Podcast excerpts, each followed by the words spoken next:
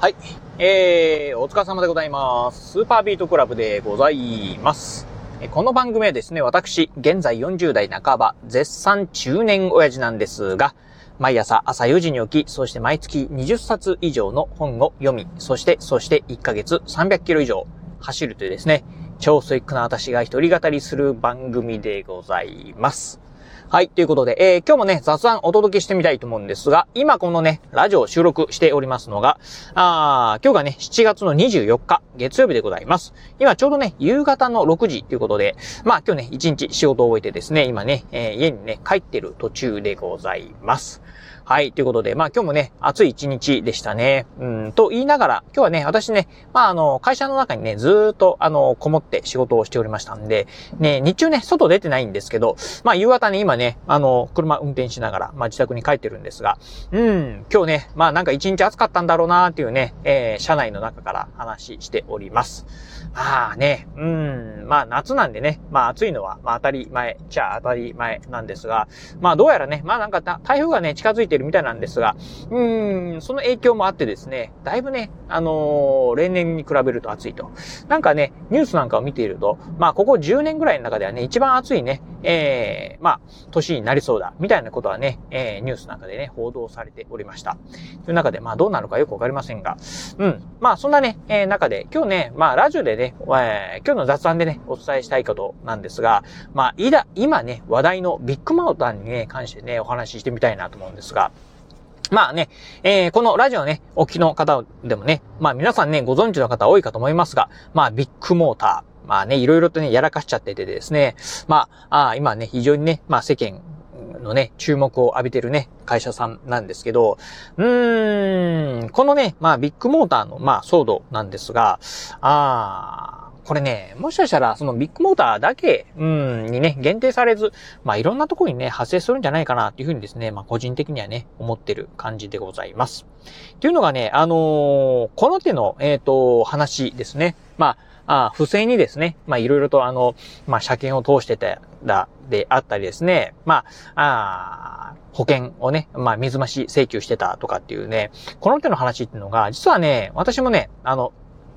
まあ、会社名こそ出せませんが、あ私のね、住むね、岡山県のね、うーん、まあ、こう、中古車ディーラーなんかでもですね、あやってんじゃないのっていうのはですね、ちょっと聞いたことがね、ありました。うん。あのーまあ、当然ね、名前は出せずに、えー真偽のほどはね、よくわかりませんが、あちょっとね、まあ、あ会社のね、まあ、あ先輩伝いで、えー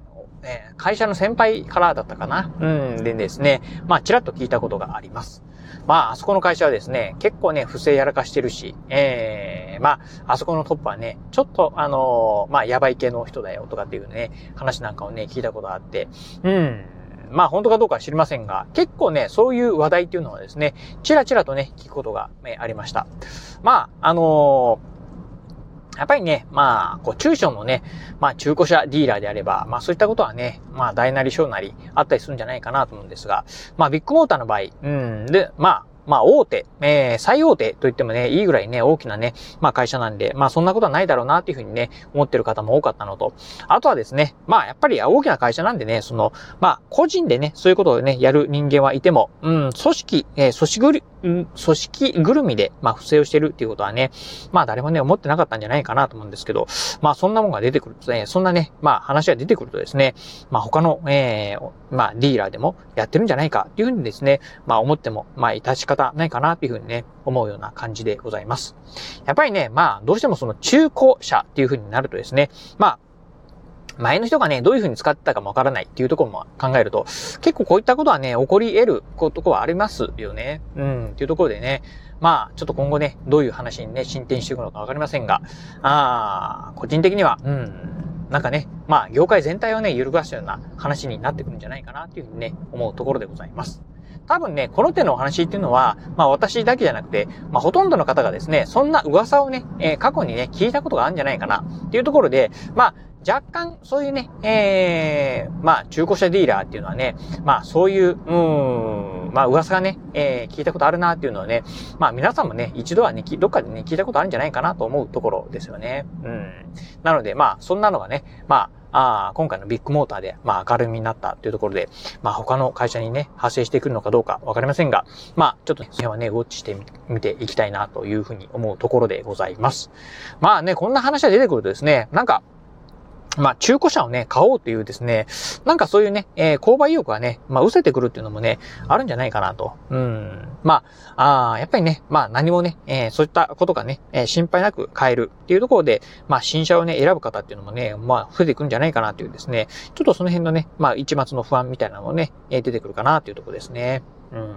まあまあ、今後ね、まあどういう話になっていくのかっていうのはね、進展はね、見守っていきたいなっていうふうにね、思っているところでございます。はい、ということで、まあそんなね、あの、ちょっとね、まあ最近のね、このね、ビッグモーター事件って言えばいいんですかね。うん、っていうね、話題でですね、まあ気になったところあったんでね、えー、ちょっとお話しさせていただきました。はい、ということで、まあ今日はね、ちょっと短いんですが、えー、雑談、えー、今日ね、3本目っていうところがありましたんで、まあこの辺でね、終わらせていただきたいと思います。はい。ということで今日はこの辺でお話を終了いたします。今日もお聞きいただきましてありがとうございました。お疲れ様です。